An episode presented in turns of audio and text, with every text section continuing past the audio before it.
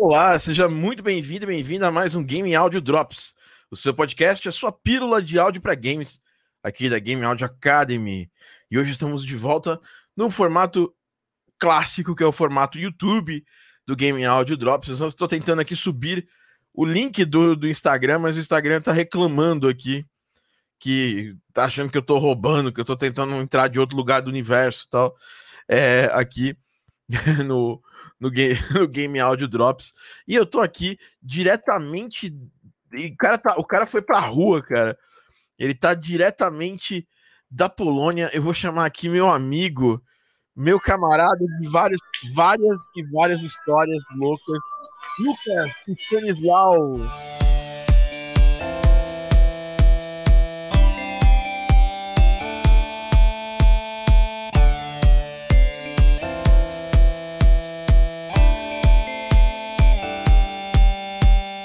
Meio da Fala, rua galera. aí na Polônia, né?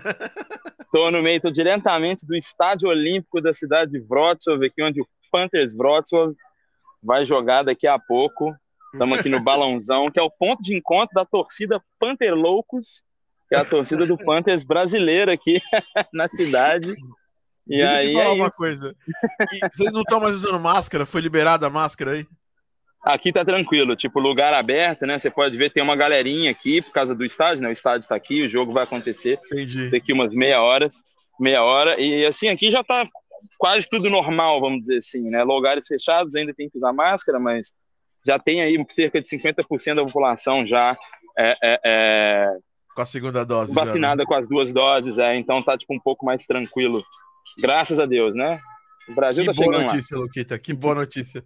Que boa notícia. Bom, hoje a gente vai falar um pouco sobre produção de jogos, contar alguns causos interessantes nessa próxima, nessa próxima uma hora com o Luquita.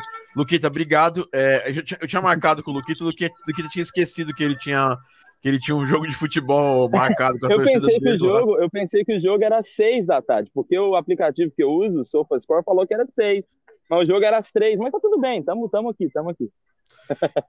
Mas é isso aí. O Luquita, cara, ele é brasileiro, ele mora na Polônia. Desde quando, Luquita? Desde 2019? Fala, Mihal. Desde 2019, aqui na Polônia, na cidade de Wrocław. Tava cumprimentando aqui o presidente do time aqui, gente boa. Você vê que o Luquita já. O Luquita, e o Luquita tem uma característica que eu acho que é muito legal, que a gente pode é, falar. Que o Luquita é o Luquita da galera, é, literalmente, né, Luquita? Você é o cara da galera, um people person do caralho, assim, né? Eu acho que não tem, não tem mais people person do que você. A gente tá, tá- tá transmitindo ao vivo esse podcast, tá, Luquita? É, aqui com a galera, dia, tem uma Brasil. galera aqui assistindo. Boa tarde, tá? Itália. É. Boa tarde, Itália, cara.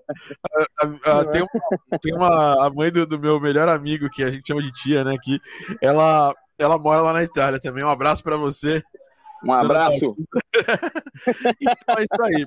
É, vamos falar então, ó, é, sobre sua carreira, sobre as coisas legais que, que rolam aí, né?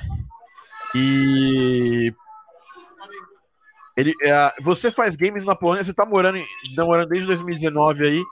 É, Luquita, conta um pouco quem é o Lucas, o que ele faz e o que, que ele tá, o que, que ele, o que, que ele faz nos joguinhos e, Da hora. e desde quando você, você tem contato com jogos assim na sua vida? Bacana. Então, assim, é, eu gosto de contar a minha história. Eu sou, o Thiago sabe que eu sou um cara meio prolixo, né? Então, de vez em quando vai contar, demora, dá pra contar a versão estendida ou Não, pode bate- bate-bola, né? Eu vou no bate-bola aqui. É. Então, bom, meu, meu nome é Lucas, eu tô envolvido com games desde 2009, na verdade, que foi quando eu meio que, naquela escolha, né? Nossa, lá, pô, sair da escola, o que eu vou fazer da minha vida?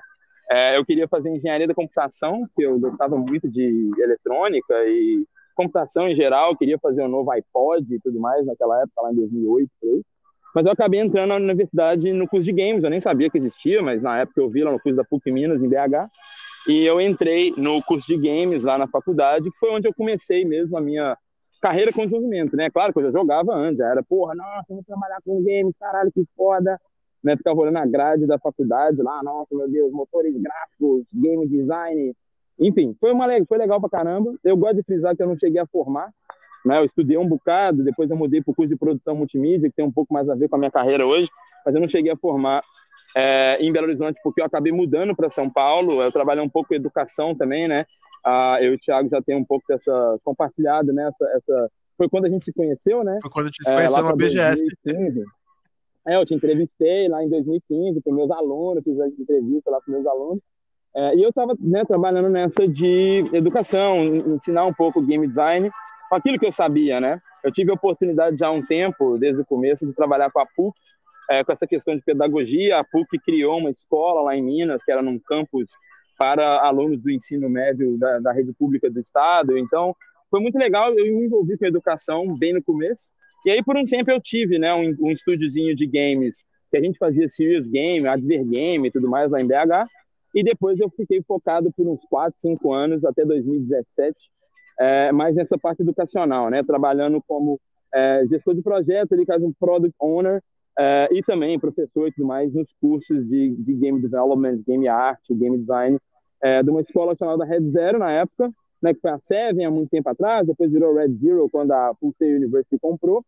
E depois de um tempo, assim, eu até trabalhei um pouco mais com a Pulsei, mas lá para 2017, que foi quando eu saí da, da Red Zero, né, eu já estava muito incomodado de que tinha muito tempo que eu não fazia jogo, né, e eu nunca tinha, na verdade, tentado fazer jogo comercial, né, eu, eu, eu fazia game e tal, fazia jogos é, de código aberto lá para os alunos, né, a gente tinha, sei lá, jogo 2D no Construct, jogo 3D na Unity, jogo não sei o que na Unreal, e a gente deixava o código aberto para os alunos estudarem mas era tudo sem objetivo comercial, né? Não tinha, não, não tinha muita experiência com tipo, lançar um jogo para o mercado.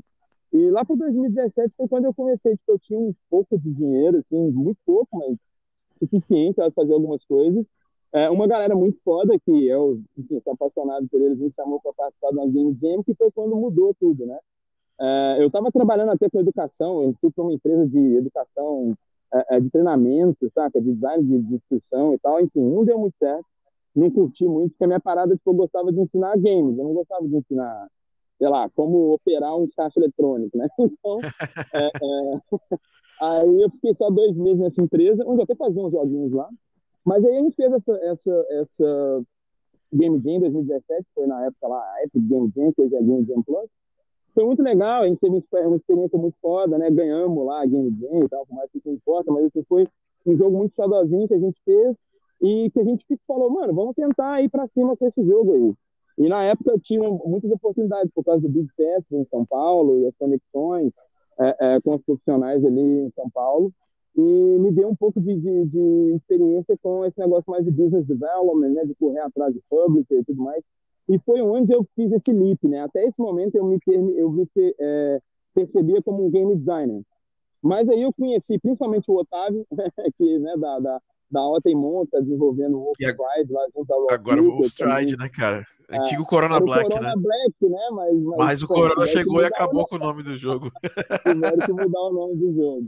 Exatamente. Mas, é, eu, fui, eu fui o primeiro produtor desse jogo junto com o Otávio, que trabalhou comigo, né, no Sword of Oz, junto com o Rômulo, com a Cíntia, e foi do caralho, assim, foi tanto o Paulo também, irmão do, do Otávio, todo mundo que, que, que esbarrou, né, no, no, nesses projetos. E, enfim, foi o que me deu esse leap de tipo, pô, beleza, agora eu tô mais nessa área mais assim, de fazer acontecer, vamos dizer assim, né? Menos de botar a mão na massa para desenvolver o game em si, mas de fazer acontecer Produção. com publisher e tudo mais. E aí, é, aí me, me, me puxou um pouco mais para um lado de um produtor meio business developer, que é basicamente um indie implorando por dinheiro, né? Por... E hoje eu tenho uma situação meio diferente, que eu não preciso implorar por dinheiro e focar mais no desenvolvimento e em gestão da empresa. Mas foi o que, o que me trouxe notoriedade, na verdade. Tipo, aí eu consegui alguns contratos é, de freelance por causa disso. Um deles foi com o Garage 227, que eu fiz um freela com eles. E eu lembro que o Daniel me contratou, ele queria que eu ficasse um mês lá no Garage, que hoje é o, o, o DX, né, Gameworks, junto com a Microsoft, a Xbox Brasil. E eu falei, cara, eu tenho duas semanas, porque eu estou indo para Polônia num evento, né, o Game Industry Conference, e aí ele me chamou e, e, eu fiquei lá duas semanas. Ele falou: oh, você já vai voltar contratado, beleza? Eu falei: é, beleza. E aí eu já estava né, com esse emprego na, na, no garagem, foi muito legal, me ajudou muito. Enfim, trabalhar com o Daniel, com o Lucas, com o Pedro, com o Rafa, foi foda. Mas foi nessa viagem na Polônia que eu conheci o pessoal da Dunk né? Eu vim para Polônia em 2018 no DIC, que é tipo uma, um mini, é tipo um big festival daqui da Polônia, que a gente tem dois, né, que é o Digital Dragons e o DIT, e eu estava menos, tipo, business development, eu estava menos tentando arrumar negócios e mais, tipo assim, cara, eu vim aprender com os producers da Europa e tal, e conversar. E acabou que, né, eu, eu, eu tava muito empolgado também com os projetos que eu estava tocando junto com o Garage. Enfim, foi meio cativante, o pessoal me conheceu da Dunk Crew, foi meio que na cagada, porque eles tinham acabado de vir para cá, da China para Wrocław, e aí, enfim, eu estava indo embora do rolê, mas aí quando eu fui ver, eu estava com eu e mais 28 pessoas na empresa, fumando um e tomando cerveja e pá, e sei que lá. Não faço isso em casa. Mas quando fui ver, né? cara, é, ou faça, né? Enfim, sejam responsáveis aí. Mas é, aí, pô, depois o cara falou, vem aí, visita nós aí. Eu nem queria ir, mas enfim, acabou que a minha namorada, mesmo a Carol, falou, Lucas, quando é que você vai voltar pra Polônia, bicho? Vai lá, faz um esforço, visita os caras. Eu visitei, falei, ah, beleza, né? Tô indo fazer mais um mais um networking. Mas aí cheguei, os caras uma hora chegam e falam, você não quer vir trabalhar aí não? falei, uai, tem que ver, né? E aí vou voltar pro Brasil e ver qual é. Mas a gente começou a conversar, claro que demorou um tempo, tanto que eu fiquei no garagem por bastante tempo, né? É, é, eu, eu, eu, eu começou esse papo lá em outubro, né, 2018, e eu fui realmente vir para cá em maio 2019. Então foram seis meses aí que me deu essa oportunidade também de trabalhar com garagem por mais tempo, que foi excepcional, foi essencial na minha carreira. Mas aí, assim que eu cheguei, né, aqui na Polônia, é, mas o meu trabalho do dia a dia é um grande facilitador, né, é, como producer, né. Então, é claro que tem o day-to-day -day ali de você estar tá trabalhando com tracking de testes e tudo mais, com os project manager no Gira, enfim, qualquer né, tool que você usa, mas o principal, na real, é você identificar né, os gaps e conseguir é, é, focar no produto, né? O produtor ele é o responsável pelo que está sendo chipado. Então, é, é, é, a minha prioridade é que as coisas deem certo, vamos dizer assim, né? Então, é, eu lembro uma uma coisa que, né, exemplifica muito o trabalho do produtor, né? Geralmente no, no, no lançamento é quando você como produtor está em evidência, né? Porque você é o cara que está lá puxando todo mundo o tempo inteiro. Na frente, apanhando, né? apanhando. E às vezes isso incomoda as pessoas, tá? Eu lembro no, no lançamento do Xbox, do Last Wave, eu tava fritando a galera pra falar, velho, a gente precisa testar essa parada no retail hoje. Porque, tipo assim, a gente nunca testou, a gente só testou no DevKit, tem que testar agora e tal, tal, tal. E, e, eu lembro que eu tomei meio que, não esporro, mas alguém falou, não, Lucas, a gente entende, né, que você como produtor não é o cara que tá ali programando, então você, às vezes, quer fazer alguma coisa só para falar que tá fazendo alguma coisa, né? Aí eu falei, não, foda-se, é para testar agora. Aí nós testamos. O que aconteceu? Tinha, tinha uma linha de código lá no nosso servidor que não permitia a conexão. É, é, basicamente, ele estava identificando o Xbox Retail como tipo uma conexão não autorizada. Então, tipo assim, aí eu testei e falei, ah, beleza, a cada cinco segundos eu tomo um desconnect. E a gente descobriu isso, sei lá, um dia antes do lançamento, porque eu fui fritando e tal. E, tipo, se não tivesse feito isso no dia do lançamento, antes do lançamento, ia lançar o jogo e todo mundo ia conectar, e cinco segundos depois todo mundo ia estar desconectado. E aí ia ter que resolver isso com, sei lá, 20 mil pessoas tentando entrar no jogo. É. Então, é uma das coisas que exemplifica, né? Você sempre está, tipo assim, tentando pensar o que, que pode dar merda. O que, que pode dar merda. Com certeza. Ajeitar isso a tempo. Bom, vamos falar, vamos falar um pouquinho do, do, do, do Você falou aí do Donkey Crew, né? E do Last Oasis. Vou mostrar para, vou, vou, mostrar aqui para a galera é, um pouco do, do Last Oasis aqui. É, a página do, da Steam do, do Last Oasis para a galera dar uma olhada. Quem tiver no YouTube vendo, né? Quem tiver escutando no, no Spotify, digita Last de último Oasis de Oasis. Basicamente isso. Last Oasis é o nome do jogo, é, que, o, que o Luquita é produtor na Donkey Crew, né? E esse jogo ele saiu para Xbox e Steam, certo? Isso mesmo. Early Access Steam e Game Preview no Xbox. Isso aqui. É um jogo, é um MMO, né, cara? É um jogo de, de sobrevivência, né? Exato, é um MMO survival que é muito legal, é muito bacana, super efêmero, né? Gameplay é, é, é, é efêmero ali e, e, só que assim também traz uma comunidade super difícil de lidar, né? Porque a galera do PVP, então é super. Não é só o jogo, desenvolver o jogo. Depois que você lança, também a manutenção de um, de um projeto live ops desse, com uma comunidade extremamente exigente e, às vezes meio tóxica, é, é complexo também, mas tem sido um grande aprendizado. Nós estamos falando de um jogo grande, né? Quantos anos de, de, demorou para o desenvolvimento do, do Last Oasis? Para galera, minha galera, que é uma galera que, que tá não está acostumada com isso, né? Quanto tempo demorou para desenvolver o Last Oasis? Eu lembro que você entrou, o jogo já estava num, num estágio super avançado de desenvolvimento, né? Sim. Quanto tempo demorou? Sim, quando eu entrei no Last em 2019, eles já estavam desenvolvendo esse jogo por mais ou menos dois anos, né? Então começou em 2017 claro que bem lento, até você encontrar o conceito, encontrar, né, é, é, é, o jogo no começo não tinha os walkers, né, que é a primeira, uma das coisas principais. É, mas aí, o cara tá gritando aqui bastante, né? se quiser atrapalhar, não tem nada aí. Mas, um pouquinho, é... mas continua. Beleza, mas é, até encontrar né, os walkers e tudo mais, eu acho que é lá para 2018 é quando realmente começou a produção né, do Last Oasis. Mas do zero ao, ao jogo, foi uns, foi um, aí uns três anos, né? Três anos total de desenvolvimento do lançamento do Early Access, né? Que o jogo ainda não está pronto, né? Mas é, mas é muito interessante também que é um jogo bem grande e com uma equipe que que é indie, né? Mas com, com fundos que a gente talvez no Brasil não está tão acostumado a ter, né? Uma tranquilidade de, de funding. É, mas que também teve seus erros, assim, né? Tipo, se alastrou algumas coisas por ter como uma equipe que era pequena e foi crescendo desenfreadamente e tal, e aí acaba trazendo ineficiência também tudo mais. Então, assim, o Last Oasis, que lançou em 2020, ele sofreu mudanças drásticas, tipo em, sei lá, novembro de 2019, né? Então, é, é muito louco. Isso é um jogo bem grande, mas só que até você encontrar realmente né, o que, que é o que funciona, demora. É um, jo é um jogo bem interessante, é... né, cara? Meio... Ah meio distópico, assim, né? É um futuro distópico, assim, um negócio meio steampunk, né? É, a gente chama de woodpunk, né?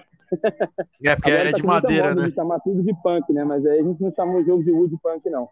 Mas é, mas é essa ideia, né? É um, é um... Ele tem todas as... Assim, a Dunk Crew é muito boa em fazer mecânicas, né? Muito, muito conectadas, vamos dizer assim, para os jogadores criarem ali os seus a forma como que eles, que eles jogam, né? Inclusive agora a gente anunciou a quarta temporada do, do, do Last Oasis que vai estar tá muito focado no, no self-hosting, né? Então a Donkey Crew mantendo um realm MMO grandioso oficial e a gente dando mais e mais ferramentas e, e, e, e opções para os jogadores montarem os seus próprios servidores e as suas próprias comunidades, moderarem as comunidades do jeito que eles querem também, porque assim é muito difícil uh, um time de 20 e poucas pessoas, né? A gente foi no máximo 40 e poucas, 50, mas hoje 28 por aí, é, manter um jogo desse e conseguir desenvolver na velocidade que a comunidade espera, né? Que vai vir, né? Tipo assim, os features que eles querem ver e tal. Então, às vezes, você fica três meses trabalhando numa feature, e claro, vai ter um grupo que vai adorar e o outro vai falar, pô, eu tava gastando tempo fazendo isso, por que você não tava fazendo outra coisa? então é. é, é MMO, a galera se acha dona do é. projeto logo no começo, assim, né? É, não, total. É, a coisa é uma que participação, mais... é uma participação ah. tão passional, né? Que a pessoa se, que a pessoa ela acha que pode ela pode lead de, mandar Olha lá, estão é. anunciando umas paradas aí. Então, aqui, do jogo. nós vamos entrar, é. o, o, time vai entrar. Não, deixa, deixa eu falar uma coisa para você. É rapidinho. É... Bom, falamos um pouquinho de você, do que você está fazendo atualmente, né? Lucas, tem, tem uma pergunta, tem, eu tenho algumas perguntas aqui para fazer, depois eu quero abrir para a galera te perguntar alguma coisa. Mas para começar, é, você é, teve uma carreira que eu julgo meio meteórica né, na produção de jogos né? Primeira coisa, você já explicou o papel do produtor, mas só para a gente, gente ser mais didático ainda para a galera que está começando, eu vou começar um curso aberto agora na segunda-feira e tem uma galera que completamente nova, nunca escutou um podcast meu, nunca não tinha contato com isso. O produtor de jogos, basicamente, ele é o, o chefe da parada. Ele organiza tudo, ele, ele, ele organiza os prazos, ele, ele corre atrás da grana para poder pagar a galera no final do mês, se, se a empresa é pequena, é, ele, ele, ele, ele, ele organiza os recursos de grana, e muitas vezes o produtor, é, e isso é uma coisa que não é 100%, em todos os projetos, mas muitas vezes o produtor ele acumula o papel de ser o diretor criativo do jogo, assim, decidir para para onde o jogo vai de forma criativa. O seu papel atualmente não é tão mais no criativo, o seu papel é mais no administrativo em termos de produção, né? Exatamente. Meu papel é muito mais tipo, dar todo o suporte para que os times estejam funcionando para atingir os objetivos que não são setados por mim. Claro que eu tenho influência sobre eles e como fazer e como priorizar, mas é, a gente tem uma equipe de direção criativa, né? Tem um lead de projeto, tem um diretor criativo, em que a gente discute, né, qual que é o objetivo que a gente quer para o jogo, e aí a gente entende o que, que faz sentido fazer primeiro, qual, onde nossos recursos vão ser melhores entregados, vamos dizer assim. Né? É um trabalho bem difícil. Eu, eu, eu costumo dizer que é tipo um, um Lego work, né? Tipo assim, você colocar essas peças de Lego no lugar certo ali. Mas, assim, é super plausível a erro também, né? Para mim, eu falo que a produção é, tem a ver com organização, e organização não é sobre não errar, né? Não é sobre fazer tudo certo, mas é minimizar o risco de dar uma cagada monumental. Né? É, é basicamente o Stefano Assadruen, que é um cara né, ex-Ubisoft e tal, um dos founding fathers do Assassin's Creed e tal. Eu tive algumas mentorias, vamos dizer assim, bem rápido e tal com ele, mas ele fala uma coisa que eu gosto muito, que é cover to uncover. Então, é basicamente você conseguir ter é, triggers ali de, de, de para levantar os problemas o quanto antes. E isso pode ser você fazendo um micromanagement de tudo, que é horrível, porque provavelmente você vai cair num burnout muito rápido, porque né, você não é uma máquina. Burnout é quebrar, estourar. Exatamente, aí já era, né? Não tem o que fazer, você está quebrado igual um caco. É, e a outra questão é você realmente criar uma estrutura dentro do seu time, onde você tem seus leads, e, e que a hierarquia da, da, empresa, de qualquer forma que você quiser criar, é, tenha né, as responsabilidades meio que bem definidas, tipo, quem é responsável pelo quê, para que os problemas a, apareçam mais rápido, porque eles sempre vão existir. O que você não quer é que exista um problema, alguém veja, mas a pessoa fala, ah, mas eu nem tenho nada a ver com isso, né? E aí fica lá, e uma hora vai estourar essa parada, mas você quer encontrar esses problemas o quanto antes para você decidir o que fazer. E aí que a gente decide, vai cortar um feature, vai contratar alguém, vai demitir alguém, vai, enfim, vai mudar o que for.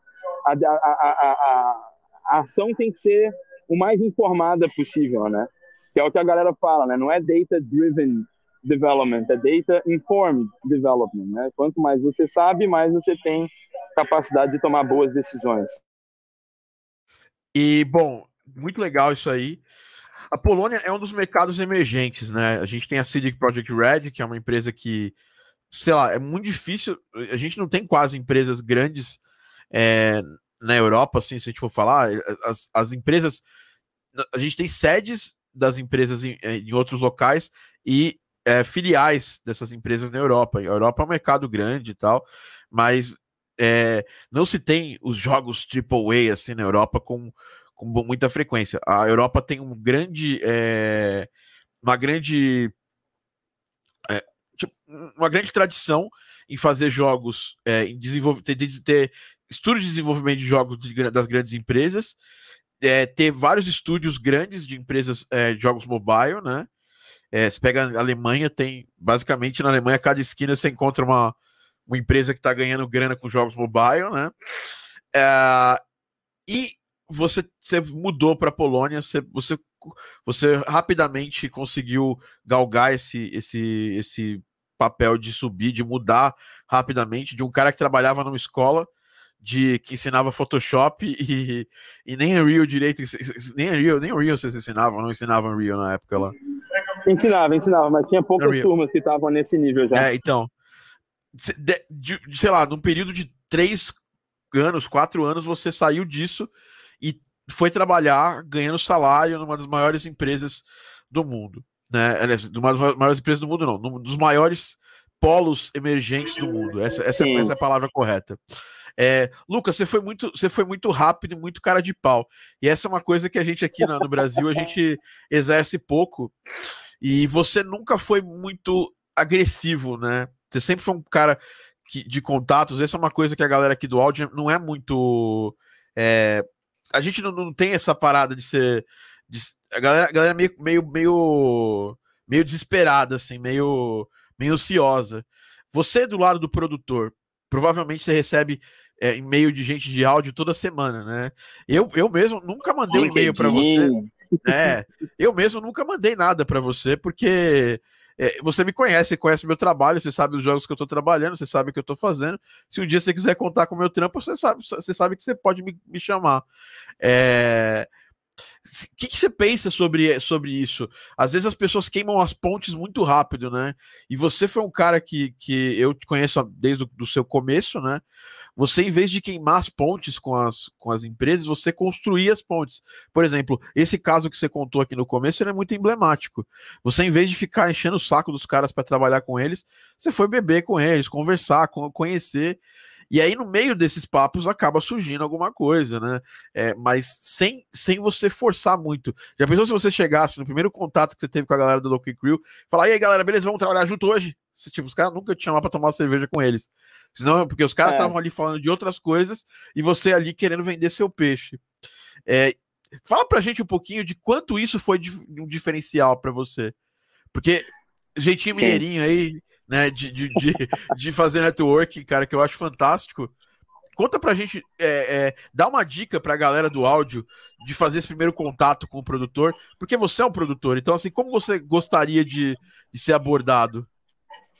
Pois é, eu acho assim, é, eu sempre digo pra galera que a melhor coisa que você pode fazer é se colocar na melhor posição possível hoje, né, porque aí você vai provavelmente colher os frutos no futuro, né, então é, não é fácil né, descolar as coisas, não é só porque você vai para um evento é, que você vai descolar um emprego, igual eu, né? Fui para um evento, conheci uma galera e tá, opa, arrumou um emprego. Eu nem tava procurando um emprego, na real, né? Inclusive é, é emblemático foi... porque. Mas você foi na GDC, né? E voltou, voltou com um montão de contato, mas com nada concreto, Sim. né? Sim, exatamente, é, e não deu nada. Eu tava na GDC Play com um jogo que a gente nunca lançou e provavelmente nunca vai lançar, quem sabe um dia né? É, é, só pela, pela, pela vontade, né, de botar aquele jogo para fora, mas a gente usou aquele jogo de certa forma como uma plataforma para chegar onde a gente chegou, né? Então a gente não fracassou, né, de não lançar o Sword of War. Na real, ele foi a grande escola de produção minha, foi aquele jogo, foi onde começou toda toda a, a, a, o estímulo, né?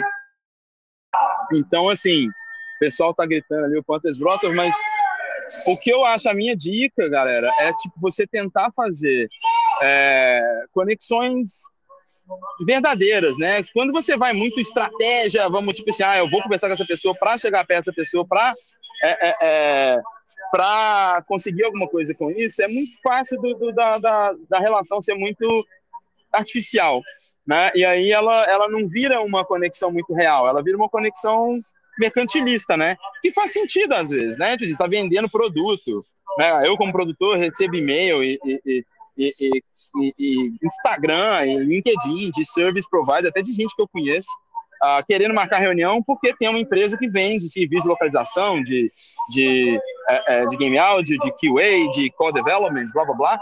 E às vezes você não está procurando, saca? Tipo assim, então não adianta você forçar a barra, porque você vai mais só. É, é, é, você vai colocar a pessoa contra a parede, né? Tipo assim, putz, eu tô colocando a pessoa numa situação que ela ou ela fala comigo ou ela vai se sentir mal, né? Que ela tá me ignorando. Então não é uma boa estratégia. Eu, por exemplo, é, como eu falei, você não vai, não é só porque você vai num evento, num Big Festival da vida, numa BGS, num GIC, num GDC, que você vai conseguir negócio, que você vai conseguir trabalho. Porém, se você não for aí, que você não vai conseguir nada. então, assim, você tem que se colocar numa posição. É, é, quem não é visto não é lembrado, saca? Se você é, é, é se propõe a fazer o que está fazendo, acredita um pouco nisso também, saca? Porque é, você não precisa de colher todos os, os, frutos. Você precisa de colher um só. Né? Eu não precisava de, de, de, de, Inclusive, o CEO da Dunk, uma hora, me, uma vez me perguntou, falou: Ah, mas você recebeu outras propostas de emprego né, naquele evento? Eu falei: Não, só vocês. Porque ele falou, não, contrata esse cara rápido aí, porque alguém vai contratar esse cara. Eu falei, olha, que bom que você pensou nisso, porque foi só você que me ofereceu o emprego. Mas eu a gente ficava, a gente ficava brincando. A gente ficava brincando que na GDC que eu fui com o Luquita, e, e assim, às vezes a gente fala assim, pô, vocês têm que tá, ter, ter grana fodida pra ir nos eventos e tal. No evento que eu fui com o Luquita, a gente só foi porque a gente ficou na casa do amigo, lembra? Que foi o, o Jerry. Sim, no colchãozão do Jeff. É, do Jeffrey, Jeffrey. Abraço, Jeffrey, é, né? É, e a gente, a gente, a gente foi lá, o Luquita, Luquita nem tinha, sabe, tinha acabado de sair de um emprego, tava, tinha, tava saindo da empresa de VR que ele trabalhava tal, e ele, mesmo assim ele investiu para ir na GDC. Você conheceu muita gente lá, e eu acho que até hoje são contatos interessantes, né? E mas eu lembro que você queria só que as pessoas jogassem seu jogo. É isso que elas que você queria. E queria é. e, e, você e você foi muito ávido em conhecer gente, né? Eu acho que eu acho isso. que isso é uma, uma, das grandes características. Quanto você acha que isso te ajudou a pular essas, porque isso ajuda a se destacar, né? A gente ficava brincando, falava, pô, campeão da GDC o Luquita, lembra desse, desse dia, Luquita? Top Luquita cabeçada. É o, da, é o top cabeçada, campeão da GDC e tal. É, e eu acho que, por exemplo, você deve ter ido nesse evento, a galera da Europa é muito low profile, né? A galera da Europa não é muito de conectar, a galera é muito, muito, tem muita vergonha de se conectar. Eu, eu soube disso agora, eu, eu fiz o, o Digital Dragons online recentemente, e eu conheci uma porrada de gente aí, tanto da Polônia quanto da, de vários países, cara, países que eu nem imaginava, Moldávia, sabe? Tipo, que eu nem, eu nem, nem sabe, sabe quando você nem tá ligado que o país existe, né? É, Luquita deu uma travada lá. Mas vamos ver se ele tá aqui. Luquita, fala aí alguma coisa, dá um ping back aqui. Aí voltou, voltou. É, então, conheci. Você tá mudo, tá? Tô mudo, mas tô aí, aqui. Voltou. Então, conheci gente da Moldávia, de tudo quanto é lugar. E uma coisa que eles me falaram é: putz, cara, vocês, você, você foi a primeira pessoa que me mandou mensagem é, falando que que não, não, não, não oferecendo o seu trabalho da primeira vez. Isso foi decisivo para eu, te, eu te responder. Né? E, bom, isso, isso diz um pouco sobre, sobre esse tipo de coisa, né? É, você acha que isso te ajudou muito, cara? Ou, ou, ou não foi tão, tão, tão, é, tão marcante para ti? Não, com certeza. E quando eu falo assim que o Sword of War, né, foi uma plataforma para minha carreira, né, que basicamente você está fazendo alguma coisa, você está o jogo era bem especial também, claro que não era nada demais, mas assim, né, do ponto de vista de pô, quatro pessoas, tinha uma experiência ainda bem finita, mas estava fazendo um joguinho ali que estava bem legal, atraente, bonitinho, divertido de jogar. Né? O nosso buff sempre tinha gente sorrindo e se divertindo e tudo mais. Então era atraente, né? Claro que não quer dizer que porque você tem uma, um jogo bom, legalzinho, você vai dar tudo certo, vai pegar uma coisa, vai vender, vai ficar rico e vai virar um note. Não vai, né? É uma, é uma maratona, não é um, não é um sprint, né? Então, eu uso, eu acho que você tem que usar o que você está fazendo como uma plataforma para te colocar mais em cima, né? Então, tipo, é, é, é, todo mundo que está criando alguma coisa tem algo a dizer. E tem algo a dizer que vale a pena ouvir. E é, foi assim que eu pensei, assim, porque, tipo, pô, tá, tem um tanto de gente fazendo, principalmente no Brasil também, na, na delegação, vamos dizer assim, né, brasileira, que foi para a GDC, é, que a gente foi meio que, né, não, não todo mundo junto, mas que estava lá no mesmo lugar, né, que ficava GDC Play Brasil, né, tipo, todos os brasileiros, tinha várias empresas que já tinham muito mais experiência, que tinha, tipo, jogos, e aí você começa a conversar com essas pessoas e trocar essa ideia, e, tipo, é, é, você vai virando uma new face, né, tipo assim, olha só, né, eu, eu mesmo, o Daniel mesmo, Monasteiro, do Garage, falou, cara, eu te contratei por causa desse jogo, porque eu via você correndo com, com sabe, eu vi você com o iMac no, no, no metrô de São Paulo, tá ligado? Segurando a parada na mão, levando pro, pro Big porque deu pau no PC, isso tá, sabe, para manter o buff rolando. Eu vi você, tipo, hustling, sabe? Tipo, fazendo a parada. E, eu, e ele precisava desse tipo de atitude dentro da, da, da para quem ia produzir ali no garagem. E, e, é isso, tipo, você não quer dizer que aquilo que você está fazendo é o que vai é, é, é, te colocar onde você exatamente quer, mas ele vai criar isso que você falou, notoriedade. E aí tem muita gente que eu conheci na GDC, que eu conheci no DIC e tal, que Tá, nunca rolou negócio, nunca rolou parceria, mas essas pessoas eu tenho no LinkedIn, no Instagram, no que seja. E agora, quando eu posto lá no LinkedIn que, putz, fui promovido e tô senior producer na Dunk, vem essas pessoas, né, me congratular, falar comigo e tal. E aí eu sei que assim, em algum momento, uma dessas pessoas que eu conheci, né, e quanto mais pessoas você conhecer, maiores suas chances, vai ter alguém que vai perguntar para eles: oh, você não sabe de um cara que faz isso, isso, aquilo, outro, não? O cara fala: opa, lembrei do Luquita.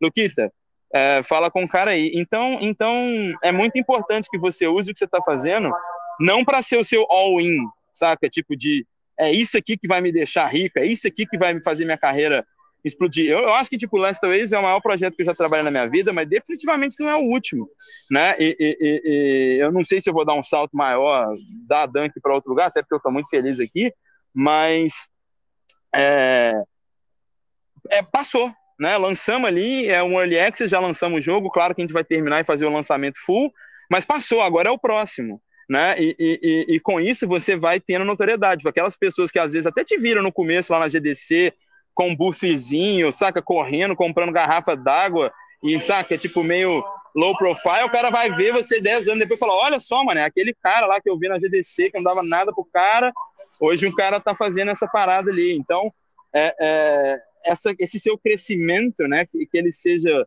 visível. A galera da Europa é muito mais low profile, e eu, o Thiago sabe, eu fiquei muito mais low profile depois que eu vim para a Europa também.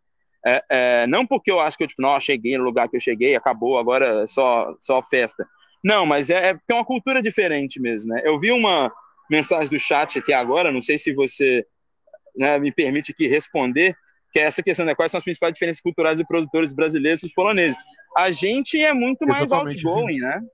A gente fala muito mais, a gente é, é, é, na verdade, brasileiro na Europa se dá geralmente muito bem é, no trabalho. Porque, bom, por um motivo que não é tão bom e por outro que é muito bom. Primeiro que a gente é muito outgoing, a gente gosta de falar, a gente é, é, é comunicativo pra caramba. E o outro, que é um motivo meio ruim, ah, mas que também nos destaca, é que a gente trabalha pra caralho.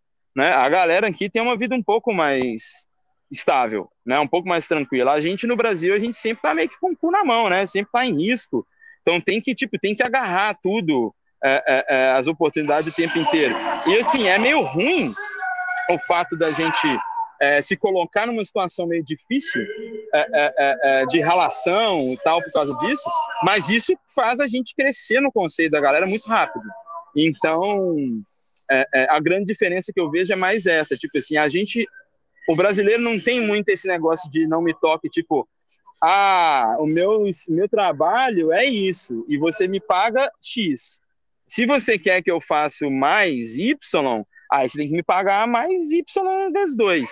Né? Então, tipo, é, é, é, aqui rola um negócio que é um pouco que eu não acho que é errado, na real, acho que você pode ter essa, essa atitude, mas a gente geralmente faz e demonstra o resultado e por isso a gente ganha notoriedade e ganha confiança. Enquanto a galera aqui é mais tipo assim, o que que tem para mim, né? beleza, você quer que eu faça isso, mas o que, que tem para mim? Né? E meio que, tipo, faz o deal antes, né, de botar a mão na massa, vamos dizer assim. Pelo menos foi assim que aconteceu comigo, e, e eu acho que essa é a grande diferença. Não quer dizer que é ruim ou, ou, ou, ou bom, eu acho que cada um tem sua ética de trabalho e tem que ter autonomia de descobrir ela e seguir ela, né? Mas eu acho que a grande diferença principal é essa, assim, a gente é, é, é, é a gente não tem muito mão curta, brasileiro. Não tem. A gente não, faz não. e acontece pra caramba. Então, dá uma destacada. Luquita, é, para finalizar, cara, uma pergunta que podem me falar bastante. Do ponto de vista de alguém de áudio, né? A gente, a gente, é, você, você trabalha com gente de áudio, né? Você demanda serviço para gente de áudio. O que você acha que o profissional de áudio tem que fazer para ele conseguir educar melhor e conseguir vender ideias de, de, de áudio diferentes para um projeto. É, uhum. Você acha que ele, que ele tem que educar o, o produtor, explicando mais o produtor que tem que acontecer tal? É, como que você acha, quais são as características, se você tivesse, por exemplo, hoje, ó, Donkey Crew tem produtores de áudio e tal, Donkey Crew vai procurar agora um novo, novo é, compositor, numa nova equipe de audio design, o que, que você procura no profissional, tirando. Inclusive, pode falar também as, as coisas técnicas. Se fosse fazer uma vaga, o que, que você procura que, em termos de atitude do profissional de áudio aí na, na Donkey Crew, que você acha que é o mercado em si aí da Europa é, e, e as grandes empresas aí da Polônia procuram no profissional de áudio? E essa é a última, tá? bacana, bacana. Não, mas tá tranquilo, daqui a pouco eu tô indo ali para ver o jogo. Mas, é, então, a gente inclusive teve, a gente tá no, no, departamento de áudio agora na Dunk, tem menos gente, né? A gente não tem um diretor de áudio hoje na empresa, a gente teve o Michal Korniewicz, que é um cara sensacional, é, que ele tem muito das, das, dos atributos que eu gosto muito no profissional dessa área. Na área do áudio, né? Vocês sabem, vocês estão aí tentando educar muito na questão do desenvolvimento. É, é, é muito fácil do áudio acabar ficando no final da pipeline e fica aquele negócio que é tipo menos, menos é, é, é, prioritário e tudo mais, porque é claro assim, porque o áudio ele tem essa tendência no game development, né? Tipo assim, quem não é profissional de áudio entende que o áudio está no começo da pipeline faz, faz todo sentido. É, parece que é uma coisa mais cosmética, né? Que é uma coisa mais de finalização. É tipo assim, o áudio é o verniz do jogo, né? De assim, ah, vamos fazer o jogo todo tentando de áudio merda, e vai botar um áudio bom e o jogo vai ficar do caralho, né? então tem muita gente que pensa dessa forma. Então eu acho que o profissional de áudio ele tem que ter uma autonomia, uma confiança no, no, no que ele está fazendo. Não pode abaixar a cabeça para esse tipo de pensamento, saca? Tipo assim, que isso acontece. Eu mesmo dou esse mole. Porque, saca, você está muito mais preocupado se, o, se, o, se a funcionalidade está rolando, saca? Se o código está bug-free, do que se o áudio está, saca, com a ressonância correta, se, tipo, é, Bons é, é menos. sonoros, né? Exatamente, mas é claro, aquele negócio, né? O trabalho do áudio você sabe muito melhor do que eu, que quando ele é muito bem feito, as pessoas nem percebem que ele está lá, né? É, e quando ele é muito mal feito, a galera percebe, opa, tá ruim assim. Imediatamente, né? imediatamente. Então, então, acho que vocês têm que acreditar no, no, no, no valor que o áudio tem no desenvolvimento, desde a pré-produção, não só no, no, no, no após, não só saca no, no final da pipeline.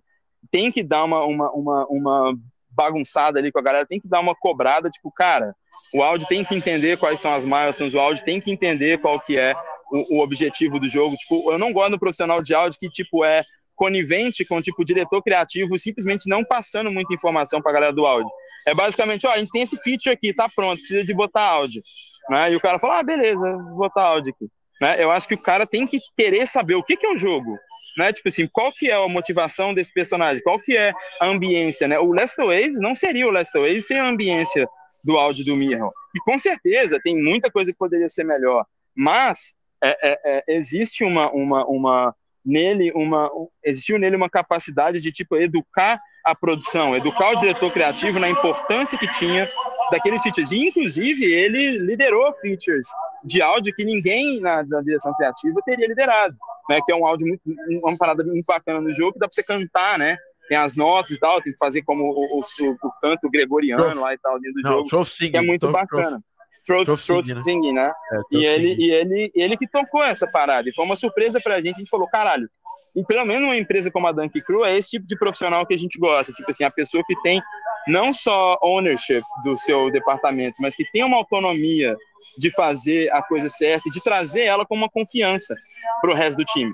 Como produtor, quando você sabe que você pode confiar que aquela pessoa vai fazer um bom trabalho, no matter what, saca? Tipo, talvez se você influenciar e você intervir, vai ser melhor, mas ela vai fazer um bom trabalho mesmo se você não intervir, é uma coisa muito importante. Luquita, muito obrigado, cara. Depois a gente vai chamar você aqui com mais tempo, num dia que você estiver na sua, na sua toca lá. Mas já foi muito útil, cara, pra gente. É, muito obrigado, cara. Para seguir você, é arroba Lucas Stanis, certo? Lucas.stanis no Instagram. E é nóis. Legal. Sigam, a, sigam também a Donkey Crew. A gente baixem o Last Oasis para jogar no seu Xbox ou na Steam. E é isso aí. Obrigado, Luquita. É, até, até, até o próximo papo, gente. É, com ele, na verdade. A gente vai continuar o papo aqui. Luquita, brigadão, cara. Um abraço. Valeu, gente. Um grande abraço aí.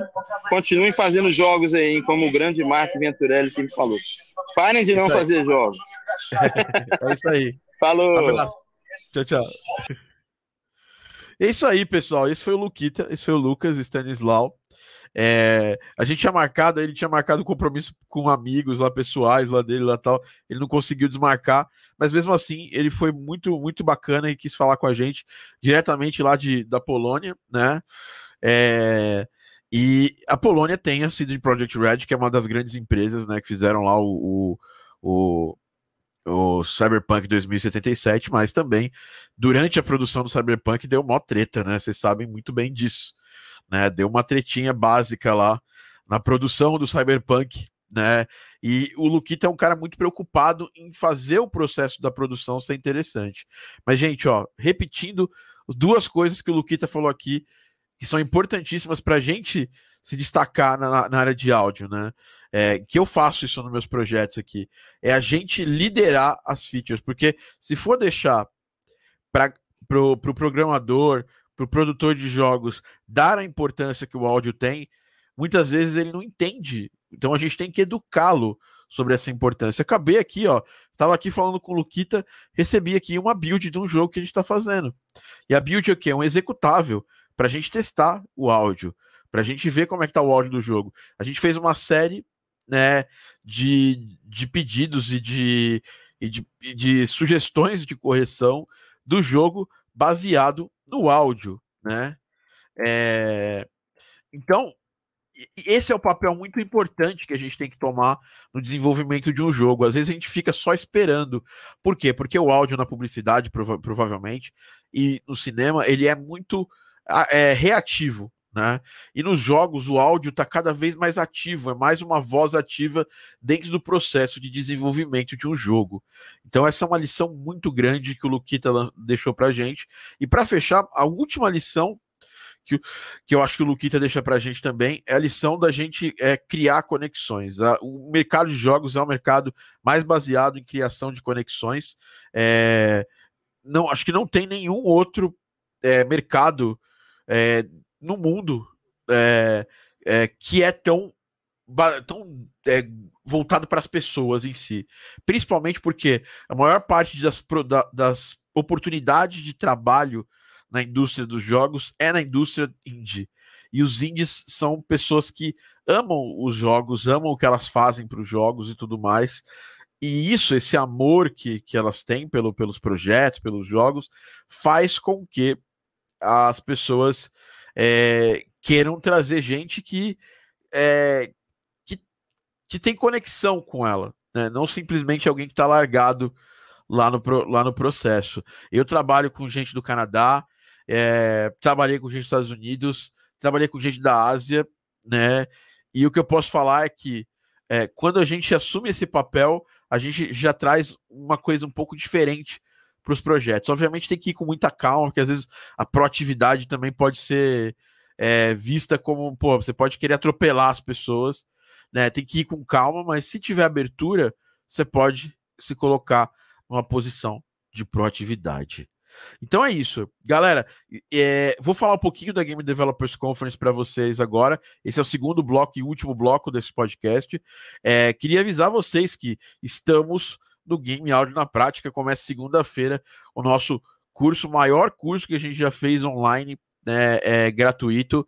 E também esse curso é um curso que, é, que ele vai virar um curso pago em determinado momento. A gente vai fazer a gravação dele gratuita. Então, a gente está dando de graça esse curso para depois, em algum dia, a gente vai vender esse curso. Então, aproveite. É só do dia 26 ao dia 30. Você vai assistir ao vivo, meio de 15 as aulas. Quem está inscrito tem as instruções ali, é, as instruções para entrar e, e, e, entender melhor o game áudio na prática. É, vai ser um curso muito legal. E eu quero falar que todas dar boas-vindas para vocês para o nosso podcast e avisar que nós temos metas de like no podcast, temos. E o que, que, que, ganha se você se a gente bate essas metas de likes? Eu sempre sorteio no final do podcast um prêmio. É, é isso mesmo. É, eu hoje o prêmio vai ser vai ser um banco da Spitfire Audio. Se a gente atingir 50 likes, a gente vai sortear para vocês o banco da série Originals da Spitfire Audio. É isso aí, a Spitfire que é uma das grandes empresas aí de samples, né? Uh, muito, muito fodas. Os, os eu uso aqui no meu estúdio, né? Perguntaram para mim, ah, o que, que você usa tal? É, eu uso Spitfire Audio né? Ah, e eu vou abrir aqui, ó. Deixa eu abrir aqui rapidinho para vocês. É, a série de produtos deles que a gente vai presentear é da série Originals, tá? E também da série SA Recordings. Né? A, gente vai, a gente vai escolher um desses bancos para dar para vocês. Isso, eles custam, em média, 30 dólares né, cada um deles. Então vocês vão ganhar um presente aí que dá mais de 100 reais, aí, bem mais de 100 reais. Eu não sei quanto, quanto a cotação do dólar, só sei que está acima de 5 reais. É basicamente tudo que a gente sabe sobre o dólar. Né? O dólar está acima de 5 reais. Né? Então, só fazer a continha aqui: 5 vezes 30 dá mais ou menos os 150 reais é, de presente para quem, obviamente, se chegarem né, nos 50 likes. Nós vamos desconectar nesse momento do Instagram e nós vamos continuar aqui no YouTube para o segundo bloco, que é o bloco que a gente fala de EDC. Se você está nos assistindo no Instagram, eu sei que tem gente assistindo a gente aqui no Instagram, venha para o YouTube, beleza? Vem para o YouTube, o YouTube tá maneiro. É, é um lugar melhor para assistir o podcast, porque no Instagram você tem que ficar deitando a tela venha para o YouTube. A gente vai agora fazer o segundo bloco do nosso podcast é, Game Audio Drops aqui com vocês. E nesse segundo bloco vai ser um bloco onde a gente vai focar só no YouTube, beleza? Então falou galera do Insta, um abraço. Então é isso, pessoal. Continuamos aqui, né? Continuamos aqui no YouTube para o segundo bloco. É, eu estive, né, e os eventos, como o Luquita falou, são importantíssimos é, estar nos eventos, é, conhecer pessoas nos eventos, é, é, é são, fan, fan, uh, são fantásticos, né? Uh, e, e, e, assim, gente, ó, pergunta aqui que eu recebi, né? Uh, Canta e componho canções. Encontrei seu conteúdo pelo Insta e gostaria de saber se há um ingrediente diferente para criar músicas de games. Existem diversos ingredientes diferentes, desde a parte de arranjo até a parte da ideia mesmo da composição em si. É... Se for caso, possa já iniciar com o que tenho. É, é, diferente, cara. Vem fazer o curso, velho. Dia 26 ao dia 30, nós, nós vamos ter uma aula voltada, mais de uma hora e meia, voltada só para composição, só para criação de música para jogos, você vai entender isso aí. E, obviamente, você tem que assistir o curso inteiro, porque logo na primeira aula eu já vou quebrar esse negócio de que, ah, tem algum. Eu faço música para jogos, eu faço música, foda-se, eu já faço música para jogos então. E não é bem assim, tá? quem aqui é meu aluno, quem aqui já, já, já passou pelos meus pelos meus cursos, sabe que, que tem muita diferença de fazer uma música. E ontem, é, na aula preparatória, primeira aula preparatória para o Game Audio na prática, eu expliquei isso já, né? Já dei esse, esse bizu, né? E principalmente falei o que fazer com as músicas. Se você não está inscrito no Game Audio na prática, se inscreva para receber o material, né? Do, do curso Game Audio na prática. Se você está escutando esse podcast depois, né? Você perdeu. É isso aí mesmo. Se você quer entrar lá, é go.gameaudioacademy.com barra na prática go.gameaudioacademy.com barra na prática. Esse é o link para entrar no, no, no, Game Audio na prática. Existem uma série de diferenças, desde a, do jeito que a gente estrutura o arranjo, o áudio dinâmico e adaptativo, que é uma coisa que não existe, né? Você não compõe uma música para é, é, e, e, ela muda de acordo com o humor da pessoa. Inclusive, isso pode, isso vai acontecer no, no futuro, né? Até com, com as nada vai ser mais linear, tudo vai ser dinâmico né? E, essa é uma profecia que eu estou fazendo sobre, sobre a música no mundo, né? Até o show que você vai assistir, ele vai mudar de acordo com o humor das pessoas que estão lá. É, vai ser bem legal isso, e isso vai ter, vai ter a ver com, com a tecnologia que a gente usa atualmente nos jogos, né? É, geralmente as trilhas para game rola mais instrumentais, sim, sim ou não, depende. Né? Você pega Bastion, você tem, é, tem, tem músicas cantadas, tem vários jogos com músicas cantadas, mas normalmente porque o foco é, dos jogos é na atenção do jogador, do gameplay, né? Então não adianta, às vezes a música cantada ela tira a sua atenção. É por isso que tem menos, mas existe, tem N exemplos na indústria da música. Bom, é isso, pessoal. Lembrando que isso aqui não é uma aula, isso aqui é um podcast. Eu tenho mais um assunto para tocar com vocês. Quem está ouvindo é, provavelmente, é, vocês deixam as perguntas, a gente responde no finalzinho do podcast. Eu pego as principais perguntas aqui e respondo. Mas vamos falar um pouquinho de Game Developers Conference. Rolou agora do, da segunda, né? Segunda-feira de, dessa semana que eu tô gravando o podcast, que foi dia 19 até dia 23, a Game Developers Conference 2021. 2021 ela foi online, ela acontece sempre offline em São Francisco, mas nos últimos dois anos, dada a pandemia, ela tem acontecido online. E eu separei aqui, eu tô com, com o calendário aqui dos, dos talks na minha mão, né? É, eu separei os principais papos, o que eu aprendi nessa semana. E a primeira coisa que, que, eu, que eu quero te falar é o tipo de, de contato que eu, que, eu, que eu tive com a galera do áudio lá de fora, eu já tenho sempre, né? Mas sempre que eu vou num evento desse, eu, eu, eu, eu, eu, gosto de, de, de, ficar junto com a galera do, do áudio, claro. Eu gosto de ficar perto da galera do áudio, a galera do áudio é gente boa tal.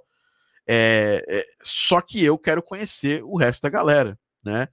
Então, eu vou pegar talk por talk aqui, separar três coisas que eu aprendi é, na GDC nos talks mas a primeira coisa que eu aprendi na GDC não foi nos talks, foi no, no, no contato é, das reuniões. Então, ano passado eu tentei marcar reuniões para falar um pouco com, com as pessoas e tal, e, é, e, e, juntar, vamos, vamos falar com as pessoas, vamos, vamos, vamos marcar reunião para falar de business. Essa vez eu testei uma abordagem um pouco diferente. Eu mandei mensagem de oi para várias pessoas é, me apresentando e falando, pô, conheço seu trabalho de tal lugar tal. É, pra, antes de, de, de, pedir o que eu queria da pessoa, ou sei lá, fazer um contato frio, eu fiz um contato já, tipo, como se eu estivesse conhecendo alguém num bar, assim. E isso foi muito bacana. Eu conheci o dobro de pessoas esse ano do que eu conheci na GDC do ano passado, né? E fiz contatos que foram bem interessantes para mim, né? Ah, e, enfim, é isso. É, isso foi muito legal, foi muito bacana, né? O, o, todo essa, esse contato, essa foi a primeira coisa que eu aprendi, que é não chegar tão afoito, né? Cobrando das pessoas o que você quer delas, e sim é, trocar uma ideia, falar um pouco sobre o que você sabe da pessoa, isso é mó legal, e aí as pessoas respondem mais. Tipo, eu tive umas três, quatro respostas em 2000 e e, e, e 20. Agora eu já tive umas 8, 9 respostas, isso porque eu estava atolado de trabalho aqui no estúdio. E mesmo assim foi muito legal. E alguns contatos já saíram lá né, da GDC para o mundo real. Então, essa é a primeira lição que eu quero falar para vocês sobre a GDC de 2020, tá? É, 2021, tá bom? É, as pessoas são desesperadas pra caralho. Tô gravando, não me liga. Por favor. Enfim, vamos continuar aqui. É... Ah, enfim, continuando aqui, a gente vai para os toques, né? Ah, a gente teve. Ah, no dia 20 começou o Audio Summit, e o Audio Summit é um dia inteiro só com coisas que vão do básico até o mais os mais avançados. Primeiro toque foi do Genesis Noir, né? Bring Jazz Improvisation to, to Gaming. E eu achei muito legal a ideia de criar camadas de improvisação em músicas que nem são nem sempre são jazz. No caso do Genesis Noir, esse jogo é um jogo que tem jazz. Eu vou até mostrar para quem estiver assistindo no YouTube é, um pouco do Genesis Noir, que foi um, foi um papo com o compositor com, nem que foi com o compositor, com, foi com o diretor técnico do Genesis Noir. É, eu não conhecia o jogo, vou ser sincero, né? Ah, e eu, eu, eu, ele, ele explicou o sistema que eles fizeram para fazer todo esse, toda essa parte criativa do jogo, né? Eu vou soltar um pouco uh, do gameplay do jogo com, com áudio, né? Obviamente para vocês escutarem. Quem tiver no, no, Spotify quiser ver um pouco do gameplay, do que eu vou falar aqui, vai para vai pro, pro nossa versão do YouTube desse podcast, tá? Então, deixa eu só mandar com áudio, né, para vocês. É, o Genesis Noir foi um dos toques que, eu, que mais foi interessante para mim lá na GDC.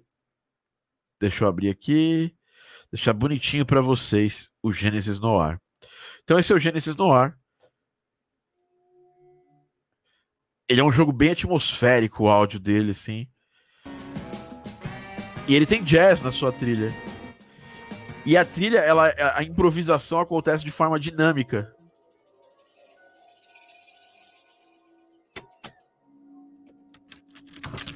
Ele é um jogo de, ele é um jogo de point and click, você vai clicando, apontando. Vou jogar mais pra frente aqui pro, pro gameplay.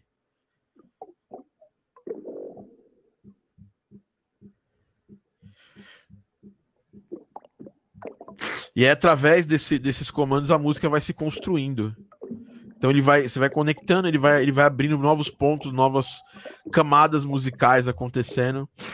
E eu achei muito legal o jeito que eles é, que ele fez o o trabalho, né? O Jeremy Abel da Feral Cat Den, né?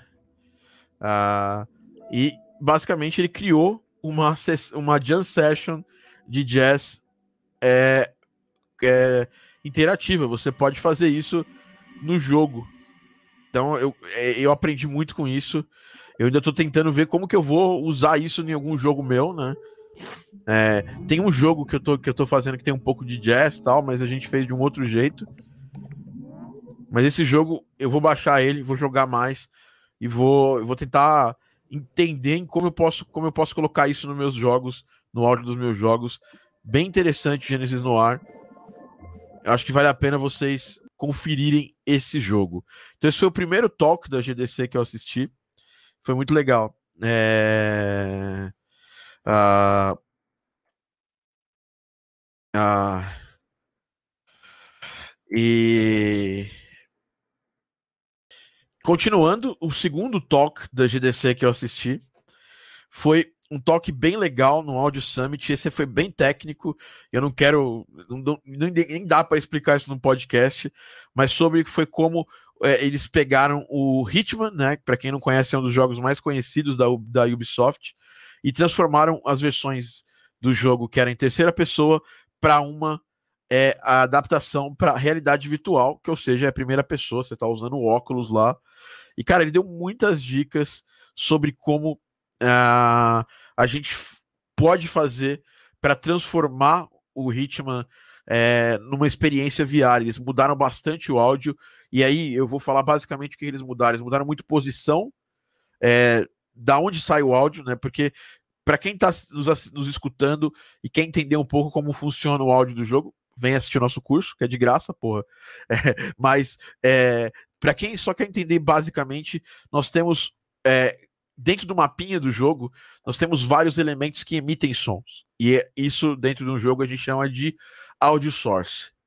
E dentro desse mapinha do jogo, a gente também tem um ouvido, né, do jogador, que a gente chama de listener, né? Ou de audio listener, a gente chama dessas duas formas, que é o escuto, o escutador, o ouvido e a fonte sonora. E eles trabalharam em mudar essas fontes sonoras é, de uma forma bem inteligente para para trabalhar com esse jogo em realidade virtual de um jeito diferente. E ele, ele passou uma série de técnicas que eu vou com certeza usar no próximo jogo de realidade virtual que eu trabalhar. Técnicas para eliminar a motion sickness, que é a doença do movimento, né? É, quando você coloca um óculos de realidade virtual, você tem um senso seu completamente privado, que é a visão. Né? Ela, agora a sua visão se transforma na visão. Você está olhando ali dentro do jogo, você começa, é, você muda as perspectivas, o seu cérebro para, passa a parar de entender o mundo como ele entende naturalmente. É, e a gente tem que explicar para o cérebro que aquilo ali não é a realidade ainda 100%, porque senão a gente quer ficar linkando a nossa realidade com a realidade do jogo, e a gente começa. Tem gente que fica enjoado, é, porque o jogo tem muito movimento. Então, é aquela história: se você fica enjoado numa montanha russa, provavelmente se você pegar um jogo de montanha russa e, e ele for muito realista, você vai ficar enjoado também. Então, é, e até técnicas como colocar uma música de fundo é, que não é não é posicional, é, você vai sempre escutar ela estéreo, independente de onde estiver o seu personagem. Tudo isso ajuda o seu cérebro se situar que aquela experiência não é uma experiência real. E eu aprendi bastante nisso nesse talk. É bem legal, toque de alguém técnico, bem técnico da Ubisoft. Né? Ele não é nem da Ubisoft diretamente, ele é um contractor. É o Christian Hammer da, da IO Interactive, né? Depois a gente teve, eu tive um papo muito maneiro com o Damian Castabauer da Audio Kinect. Tive um papo com ele real, porque é, foi um papo no Zoom, né? Que foi o QA Launch Time Surgeries.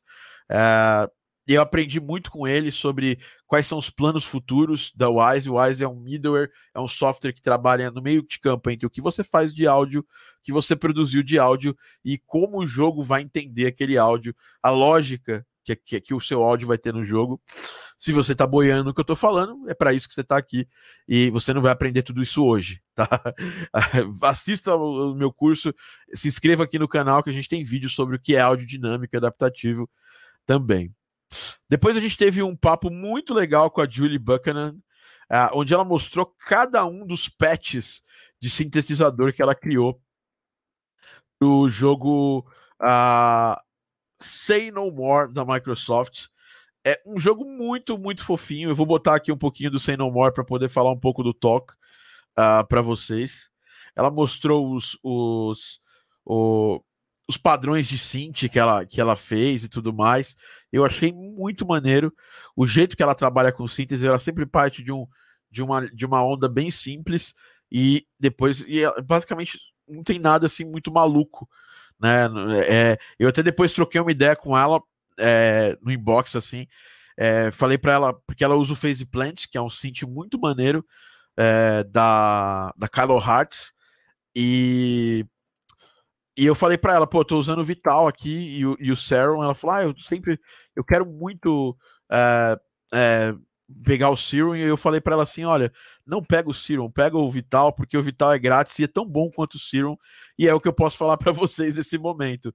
Mas o, o, jeito de trabalhar do Phase Plant é muito maneiro. É, ela mostrou lá como ela cria os, os, os como ela criou as trilhas, as inspirações que ela teve, né? Ela se inspirou muito em Sonic, então só escutar aqui, ó. O áudio desse jogo, ele é. Ele, o jogo parece bobinho, né? Mas ele tá concorrendo em excelência. Ele concorreu em excelência de áudio no, no Indie Game Summit, né? É, da, da GDC, então, como os melhores jogos indie do ano, o Say No More.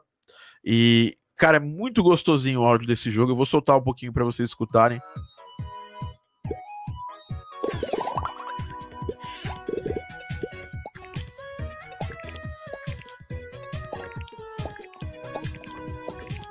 E o estilo dela de compor me lembrou muito a minha amiga, que é minha mentorada, que trabalhou comigo durante muitos, muitos anos na Game Audio Academy, trabalha em projetos comigo, trabalhou no Magbot comigo, que lembrou muito o estilo de composição da Dani.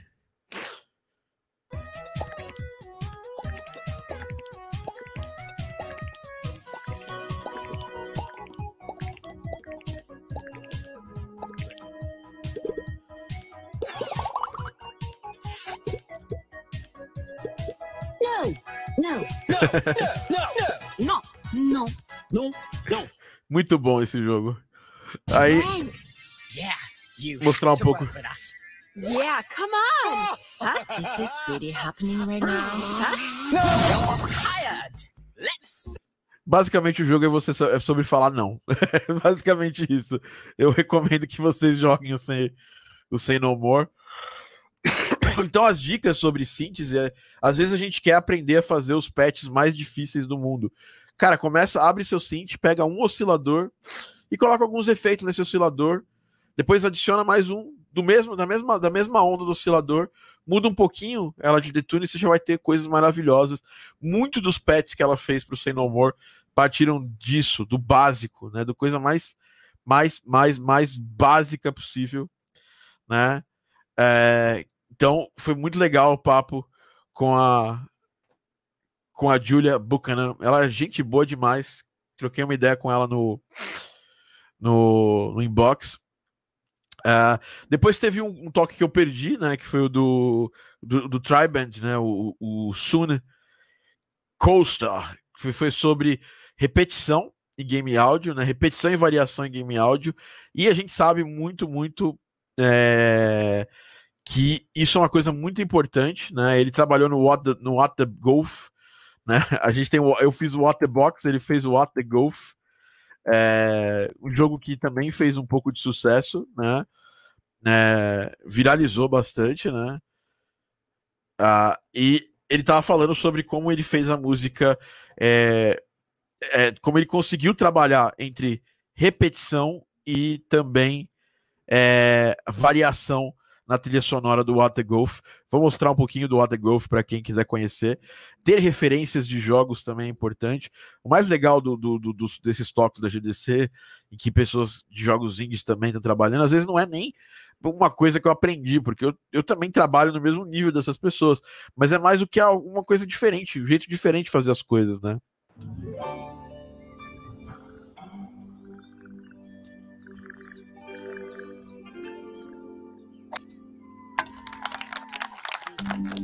Então tem muita variação.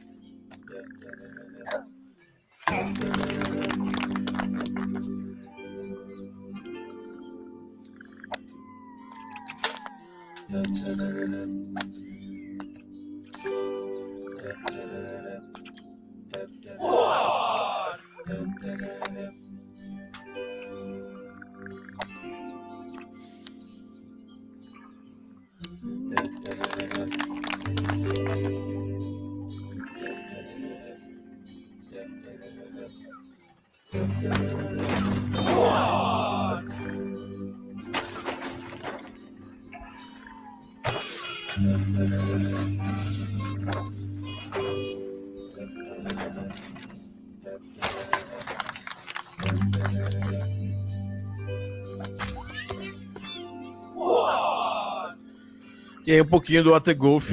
E a música vai crescendo. É a mesma música, ela vai crescendo, vai, vão entrando camadas novas. E eu achei muito legal esse approach que ele fez. De mesmo uma música que parece muito repetitiva, colocar variação. É basicamente isso. Esse é o cerne da música de jogos, né? E o Water Golf fez isso de uma forma muito interessante. É, foi um dos toques. Esse toque eu não acompanhei, mas eu tenho. Eu vou acompanhar gravado e depois eu anoto as coisas que eu, que eu aprendi né? Depois a gente teve um outro toque que eu também não acompanhei, mas adoraria ter acompanhado, que foi uh, um toque sobre é, sobre criação de, de controles MIDI, né? É, é, Arduino funcionando junto com, com, com a Unity e com a Unreal. É, foi com a Ressa Schwarzwald. Uh, eu achei maneiro esse, esse, esse talk, a ideia do talk, mas infelizmente eu não pude assistir.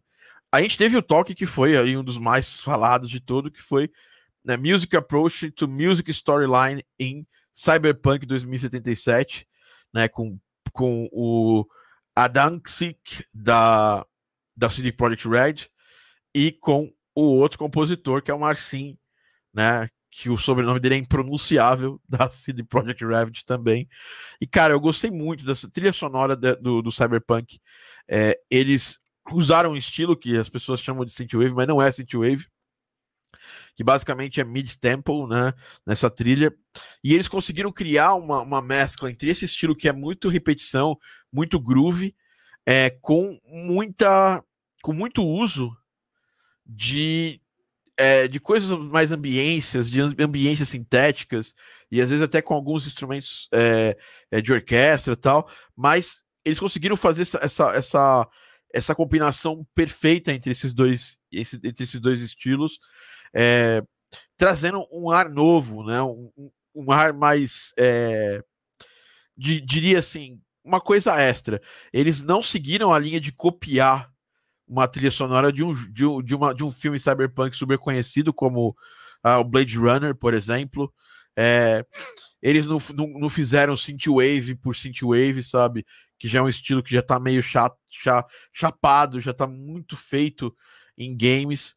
É, e eu achei isso genial da parte deles. O Cyberpunk 2077 é um jogo que teve muitos problemas, né? Tanto na produção quanto no restante do jogo. Mas eu gostei bastante desse toque. Eu tenho várias lições aqui é, do toque da galera da, que trabalha na CD Projekt Red né? Ah, depois é, eu fiquei sem assistir bom, boa parte dos, dos toques, infelizmente, né? Porque tive um montão de trabalho para fazer e tudo mais. Ah, depois eu assisti bastante, eu, eu, participei no Zoom num talk que chama The Business of Game Music and Composing Roundtable, que tinha lá o, o Richard Ludlow, da Exane Audio. O Audio é a empresa do Bernardo. Se você não conhece o Bernardo, volta alguns podcasts. Tem o um podcast que a gente gravou lá com, com o Bernardo Passarinho. O Brian Schmidt, da, da, da, da Game ele é foda pra caramba também.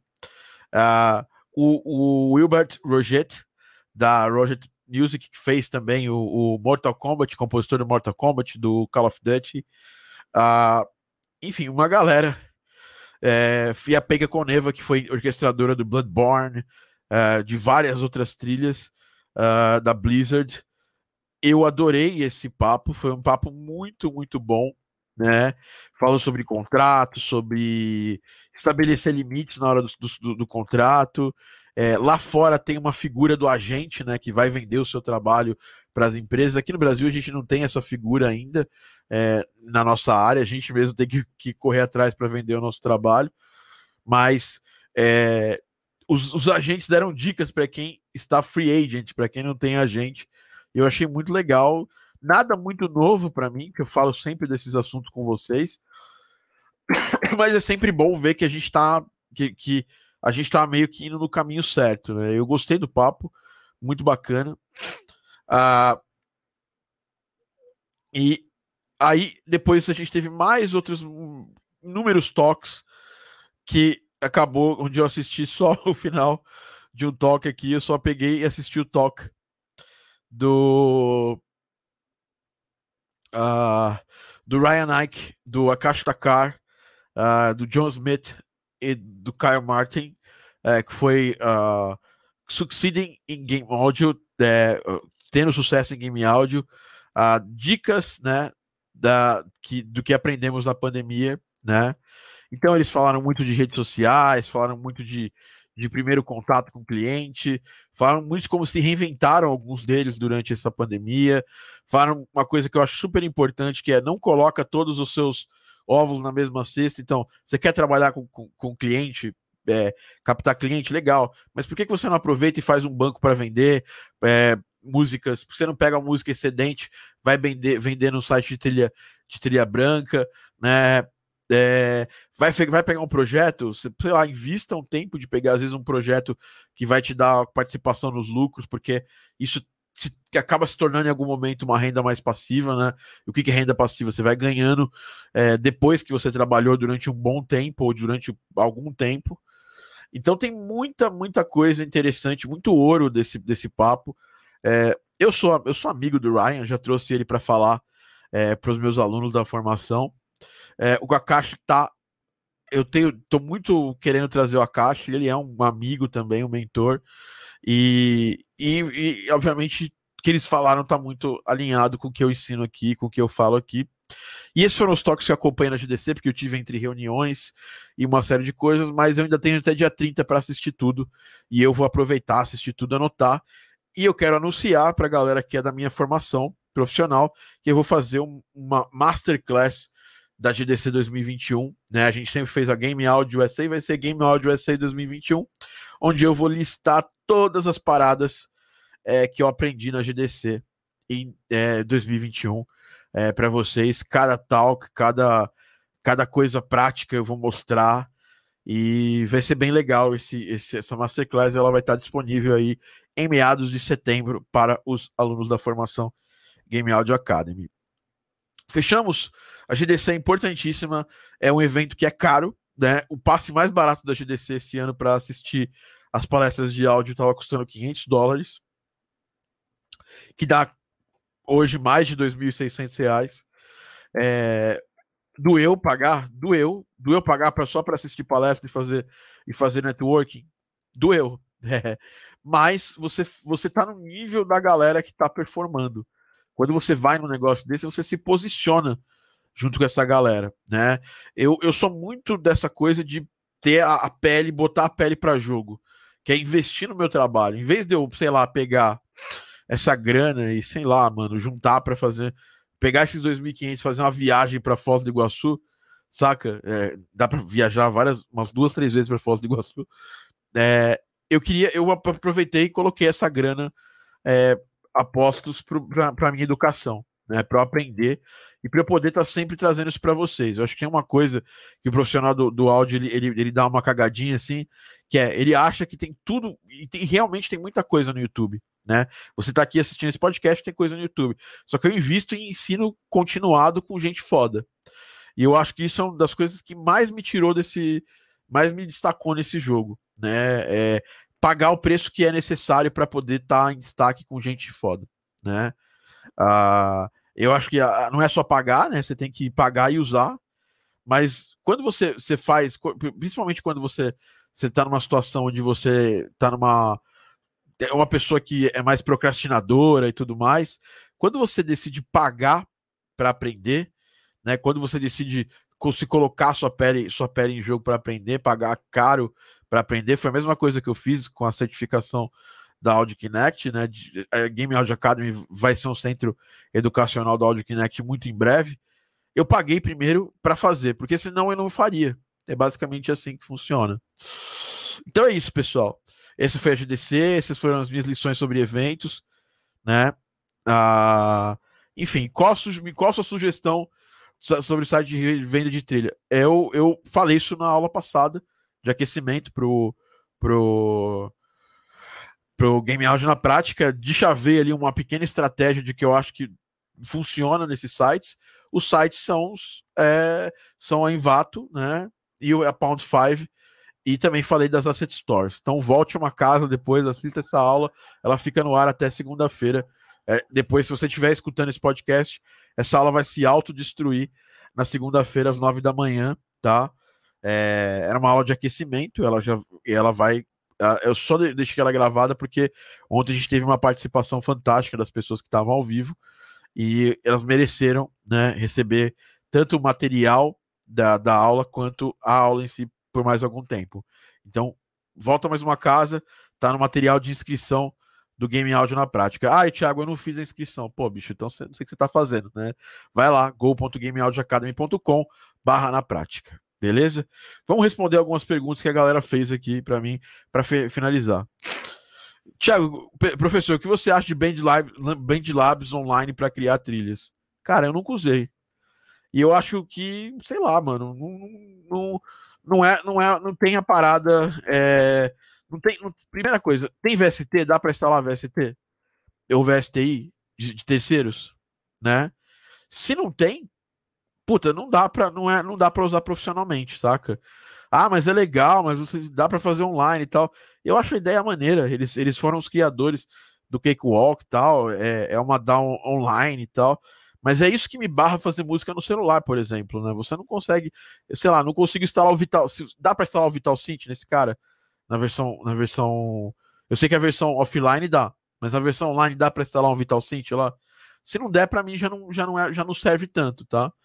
É, eu sei que a gente sempre quer dar um jeitinho pra, nas coisas, mas é, enquanto essa tecnologia não tiver a possibilidade de instalar VSTI, é, sei lá, para mim não é legal, sabe? É, então, tô falando uma boa, assim. É, pelo que eu vi, ela é legal. Tem, uma, tem bastante, tem uns apps interessantes, tal. Tem um app para iOS, tem um app para Android, tem, tem, tem o, o Desktop Assistance, né?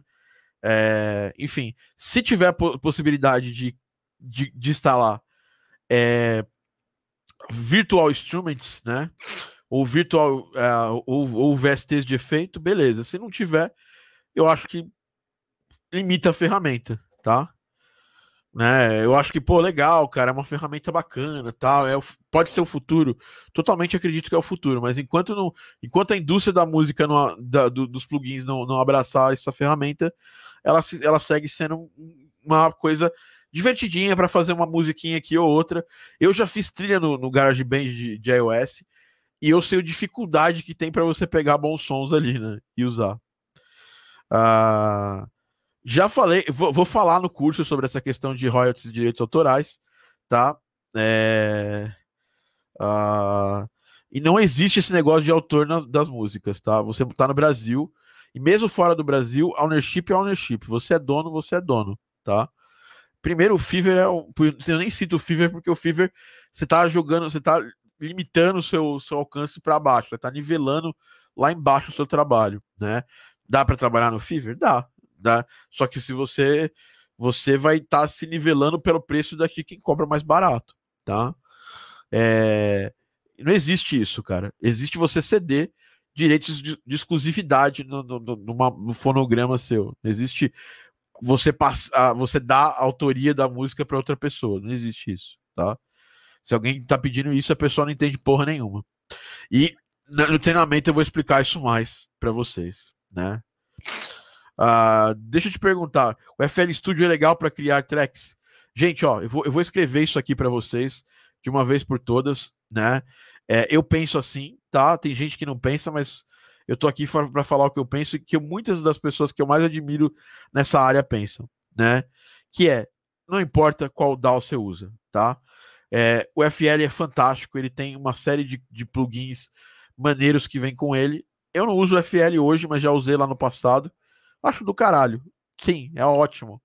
A Dani, que trabalha comigo, usa FL. E isso não mexe um, uma vírgula na qualidade do trabalho dela. Então a, a pergunta é: qual software é melhor? Não tem, cara. É o que você mais se adapta. Você gosta mais do, do FL, usa o FL. Você gosta mais do Cubase, usa o Cubase. Você gosta mais do Live, usa o Live. É, não, é, não é sobre o software, sabe, gente? É sobre mais como você trabalha com ele, qual, qual, qual as técnicas você usa, né? E, e qual acabamento, quanto de, de paciência você tem para trabalhar com a música e com os efeitos sonoros. É muito mais isso, muito mais sobre o conhecimento do que sobre qual software, sabe? Para mim pouco importa se eu se me proibirem de usar o Ableton, eu vou vou produzindo se, se o cara botar uma arma na minha cabeça, a partir de hoje você vai produzir com esse software. Produz aí. Eu, eu posso ir mais lento no outro software, mas graças à minha experiência, produzindo, graças a entender as técnicas, eu vou produzir em qualquer software música, tá? Então a gente tem que largar essa porra, sabe? De, de ficar, ah, quais softwares tal. É, ah, enfim, é isso, pessoal. Qual a diferença de, de, de, de royalties collecting ou in-store? Não faço ideia, cara. Eu, eu, eu, não, eu, não faço, eu não faço essa parada de. de eu não faço esse tipo de trabalho, tá? É, mas basicamente tentar ler é que você vai coletar direitos uh,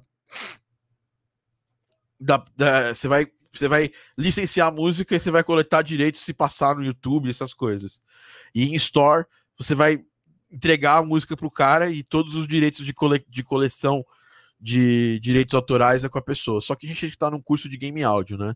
É, e game áudio não tem essa porra de, cole, de coleção de direitos autorais, entendeu? É, você vai ter que vender muito bem o seu, o seu trabalho, né? Você vai licenciar sua música de, de forma exclusiva, né? Você vai estar tá compondo a música de forma exclusiva para o jogo. É, e você vai ganhar uma grana por isso, ou ganhar direitos autorais baseados na venda do jogo, né? E é só isso tá? O que você ah, ah mas aí a, a grana do streaming, gente, esquece a porra de grana de streaming. Para de ficar brigando por migalhinha, saca? É, eu não, eu, se, se o cara chegar para mim e falar, olha, eu tenho 10% da, das vendas do jogo, e, mas para isso você vai ter que abrir mão de 90% da grana que você vai ganhar com a venda da trilha sonora e com o streaming. Tá, tá feito. Eu assino essa porra. Sabe por quê? Porque jogo vende mais do que música. É, é, é, ponto de é ponto de exclamação. E o, o, valor que o jogo coleta de grana da venda é muito maior do que você coleta no, nos serviços de streaming, né? Então é isso. Às vezes vocês ficam se, se tentando, é, é, tipo, o cara falou assim para mim: eu tenho que registrar todas as minhas músicas. Maluco, eu nem terminei a música direito. Porque eu vou registrar essa música, eu vou gastar tempo que eu podia estar tá polindo ela, terminando ela. Eu termino, eu só registro as minhas músicas de jogo quando eu vou lançar o jogo. Já estão prontas, entendeu? É, e eu registro os fonogramas do que vai para a trilha sonora original, que é diferente do que vai para dentro do jogo. Né? É, tem uma série de coisas que, que, que a gente fala. Então, às vezes, vocês se apegam muito em coisas mínimas, né? na minúcia do negócio. A indústria de jogos não é a indústria da música, tá? Desliga, desliga esse negócio de que ah, a grana do streaming. Cara, eu abro mão de toda a minha grana de streaming por percentual de, de, de vendas dos jogos. Tranquilo. Né? O jogo tem jogos que eu, que eu trabalho que dão muito ruim, né? Ah, é, deram muito ruim, venderam mal e que eu tive é, eu, eu tenho percentual de lucro desses jogos. e até hoje eu tenho. Mensalmente, eu recebo mais grana do que eu já recebi na minha vida inteira de streaming. Então, não esqueçam disso. É, é, é, é uh... Enfim, a gente vai trabalhar essas questões no, no treinamento, porque as pessoas falam, ah, criar música para jogo é igual criar música para mídias normais. Vocês vão entender um pouco a diferença entre essas coisas no, no treinamento, né? E mas mude essa mentalidade, saca? É, você vai, você vai, você vai vender a música lá no, no, no, coisa, no, no Fever da vida. Primeiro que você vai vender o seu trabalho de criação de música original. Né? Não é qualquer música, saca? Você tem que começar a aprender a vender o seu trabalho. E isso é uma das coisas que a gente fala no treinamento. É, que eu falo no livro que estou dando para vocês assim que vocês se inscrevem no treinamento. É, precisa entender essas coisas. Você é, vai vender o serviço de música original. Como você vai entregar? Você vai entregar a música. O que você vai entregar junto? Um contrato assinado de que você está cedendo direitos de uso e monetização da música. E aí você decide se vai ser exclusivo ou não exclusivo. Exclusivo é o seguinte: você não vai poder usar a música para vender para outra pessoa. Ela tá, ela tá exclusiva para aquela, aquela pessoa. E o não exclusivo é que você vai poder vender para muitas pessoas. Tá? Ah, qual a diferença entre os dois? Um pode ser mais barato do que o outro, né? Porque a pessoa perde o direito de exclusividade. Quando você vende uma música numa store, nessa store de trilha branca, já está subentendido que aquilo ali não é exclusivo, né? Você pode vender para quantas pessoas você quiser. Então, é, é pensar nisso. Qual é o trabalho que as pessoas dos jogos mais querem? Querem exclusivo, né? Mas tem gente que, que aceita as coisas não exclusivas, por isso que elas podem comprar coisas nas asset stores, podem comprar coisas nos sites de venda de trilha branca, né? Mas se você está oferecendo o seu trabalho no Fiverr, você está oferecendo o trabalho de criação de música original, básico. É o trabalho de criação de música, música exclusiva, tá? Essa é a grande diferença entre as coisas, o Leather 123, tá? E esse negócio de royalties você quer collecting ou in store, você, tipo, essa diferença aqui, você vai você pode optar por você coletar todos os direitos autorais. Toda vez que essa música aparecer no YouTube, você vai lá barrar. Isso em jogos é muito muito perigoso, vou explicar para vocês por que é tão perigoso isso. Ficar tomando essa atitude, você pode derrubar o jogo do, do de um gameplay de alguém que está gigantescamente fazendo marketing para o seu jogo, né? Então, tem que tomar cuidado. Né? Por isso que a mentalidade dos jogos é, é, é, é um pouquinho diferente. Foi um cliente que solicitou isso, eu não sabia o que era. É, legal. Então é isso, pessoal. A gente vai se falando, vai terminando esse podcast, esse Game Audio Drops. Obrigado por terem participado. Batemos a meta? Não, batemos a meta. Né? Então é isso. é o que é que é, é, a gente tem mais de, de, umas 3 mil pessoas inscritas no treinamento e ninguém veio aqui assistir ao vivo quase. Isso é, mostra muito o tipo de pessoa que a gente lida, que a gente está concorrendo no mercado, né? Você vê aqui, batemos, um puta papo com, com o Luquita, papo foda, sabe? Que pode ser o diferencial entre você conseguir ou não um trabalho na área e pouca gente paga o preço de estar no sabadão de manhã assistindo um podcast como pouca gente vai assistir ao vivo o, o treinamento e vai perder o treinamento. Que eu podia. E, vai, e aí depois vai reclamar que eu, que eu vou cobrar lá no futuro o treinamento. E daí é isso. É o treinamento de graça, de, por tempo limitado, aulas não gravadas. É isso. Por isso que eu faço, porque eu, eu tô fazendo um baita esforço para estar tá fazendo esse treinamento com vocês. É, faça o esforço de estar no dia e na hora que eu marquei com vocês as coisas vão funcionar. Se você não é inscrito no meu canal no YouTube, se inscreva aqui. É, a gente tá, tem vídeos semanais sobre áudio para games. Se você não deu like nesse vídeo, estiver assistindo no YouTube, dá um like no vídeo. Se você está escutando a gente no, no Spotify, expanda né, o, o, seu mundo e venha assistir também o podcast ao vivo. A gente grava semanalmente o Game Audio Drops. A gente tem, é, tem alguns é, tem dois, dois, duas linhas de podcasts, na verdade, do Game Audio Drops. Uma linha, linha consultoria, onde eu atendo alunos, meus mentorados da minha formação profissional. e você aprende com eles, né? Aprende com os problemas deles.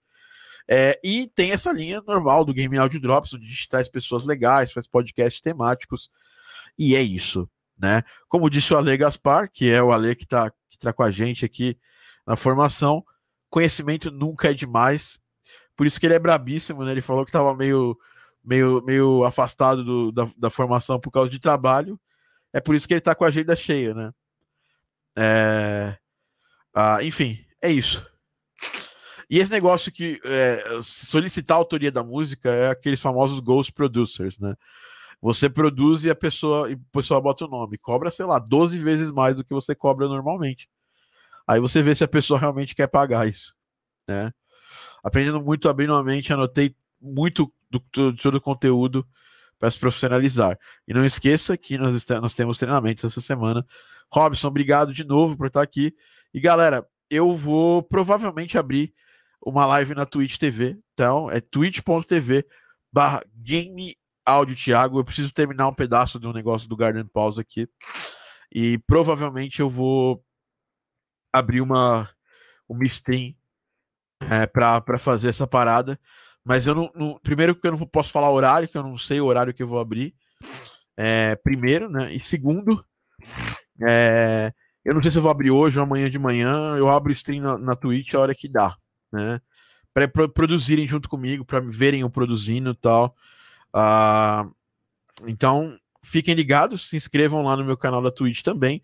É, twitch.tv barra Thiago, twitch.tv barra Thiago. Lembrando que é Thiago com TH, não é Thiago com TI. Se você escreve meu nome com TI, você sabe, saiba que eu saiba que eu vou escrever seu nome errado futuramente ou falar ele errado exatamente propositalmente para você aprender a escrever meu nome certo. Brincadeira. Então é isso, até o próximo podcast, galera. Obrigado a galera aqui do Live Squad que esteve aqui com a gente. Rafa Alface, é... hoje eu vou no mercado. e volto logo. Obrigado, Robson, pela mais uma vez pela presença. Valeu, Rafael Casmaker. Valeu, Ale Gaspar. Valeu, Leden. Valeu todo mundo que estava aqui. Alguém perguntou lá em cima algumas coisas, né? Ah, qual a sua sugestão de site para vender trilho? Já, já respondi. É, o pessoal fica insistindo no BandLab, mas eu não uso, então não tem como eu ficar falando muito de algo que eu não estou usando. Se não aceita VSTI, para mim não, não serve como uma ferramenta profissional. Né? Geralmente, trilhas para game já respondi o, o, nosso querido Japa System, lá do Baiana System. É... Então é isso, pessoal. A gente se vê na próxima, né? Obrigado pela presença aqui com a gente. E a gente se vê na próxima. Muito legal. Eu, eu tô muito feliz com os resultados dos meus alunos. Esse, ontem o, o Marcos é, Brasil postou no, na, no, na, no perfil dele, até republiquei, até mandei a. É... até republiquei isso aí, que eu achei muito foda. Que ele, ele era um cara meio, meio, sabe, tava meio, meio desacreditado, assim. Cara, gente boa demais, Marcos Brasil. E ele tava trabalhando no exército tal. Queria muito trabalhar com, com áudio, não é um programador, mas não queria trabalhar com programação. E ele conseguiu um trabalho numa empresa, né? Uh, de áudio para de, de não de áudio para jogos, na empresa de games ele trabalhou, ele conseguiu emprego, empresa, na, trabalho na empresa como compositor, tá lá no meu Instagram, é, eu, eu, dei uma colada lá, muito legal a história dele, ele insistiu e ele fez o que precisava ser feito, né? Às vezes a gente só reclama que ah, a gente não consegue é, um, um lugar na indústria, a gente não consegue. Mas, cara, o que, que você está fazendo? Que, que portfólio você está criando? está estudando o suficiente? É, saca? estudando e aplicando suficientemente, muitas vezes as pessoas é, não estão aplicando o suficiente ou colocando é, colocando sua pele em risco suficientemente só ficam reclamando, né? Ah, enfim, é isso. Ah, então é isso. Um abraço. Uma, pessoal, valeu, obrigado pela, pela presença. Um grande abraço. Falou.